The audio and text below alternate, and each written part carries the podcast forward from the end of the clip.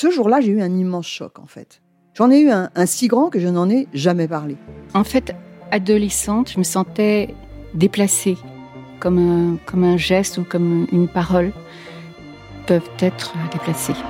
En famille, en amour, au travail, en société, trouve-t-on jamais tout à fait sa place?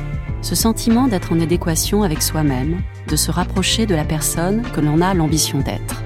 Une carrière pertinente qui nous rend heureux, un entourage qui nous aime pour ce que nous sommes, une vie qui nous ressemble ou tout du moins nous trahisse le moins possible. Parfois, ce sentiment de cohérence arrive vite, parfois plus tard, quelquefois jamais. Le plus souvent, il se déplace par vagues. Je suis Marion Ruggieri et dans le podcast Les Vagues, un tout nouveau podcast de Elle, j'interrogerai des personnalités sur le moment où elles se sont senties à leur place pour la première fois, mais aussi le moment où elles se sont senties déplacées. Je me rendrai chez elles ou dans un lieu cher à leurs yeux pour qu'elles me racontent ce jour fondateur où elles se sont dit ⁇ Là, je suis bien, je suis là où j'ai toujours voulu être, et c'est moi. Découvrez et écoutez les vagues à partir du 24 octobre sur toutes les plateformes de podcast. Bonne écoute.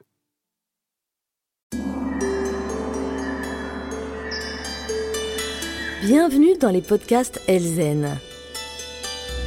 Un peu de répit dans la tourmente de la vie, c'est ce que vous propose le docteur Aga, votre médecin des âmes.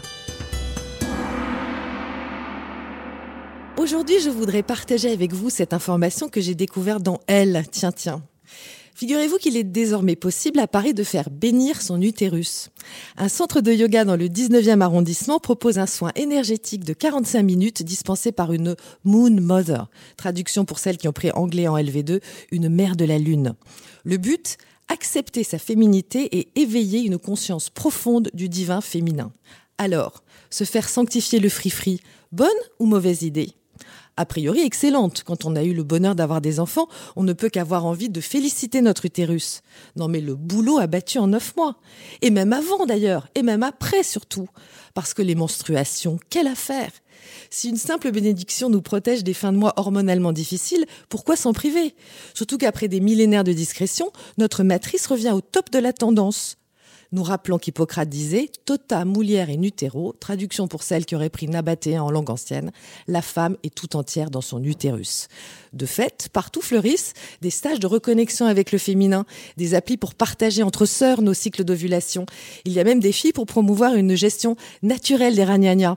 On apprend à connaître son corps, donc on ne se protège plus du tout. On gère ça comme une grande aux toilettes, hein, trois fois par jour, comme quand on va faire pipi. Pardon hein, si vous êtes en pause déjeuner. Car il y a même mieux. J'ai appris avec intérêt que l'actrice Hilary Duff, qui vient d'avoir un bébé, a bu son placenta sous forme de smoothie avec des fruits rouges. Elle a tellement aimé ça qu'elle a congelé ce qui restait sous forme de glaçons pour retenter l'expérience un peu plus tard. Elle affirme que c'est souverain contre le baby blues et je vous jure que ça n'est pas une blague. Bien.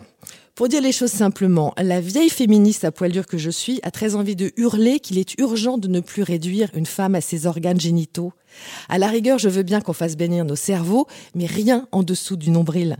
Alors la première qui essaye de m'apprendre à gérer mes règles sans tampon ni serviette, je vous jure que je lui envoie mon smoothie au placenta dans la gueule. C'était le podcast chic du docteur Aga qui vous envoie ses bénédictions les plus chaleureuses.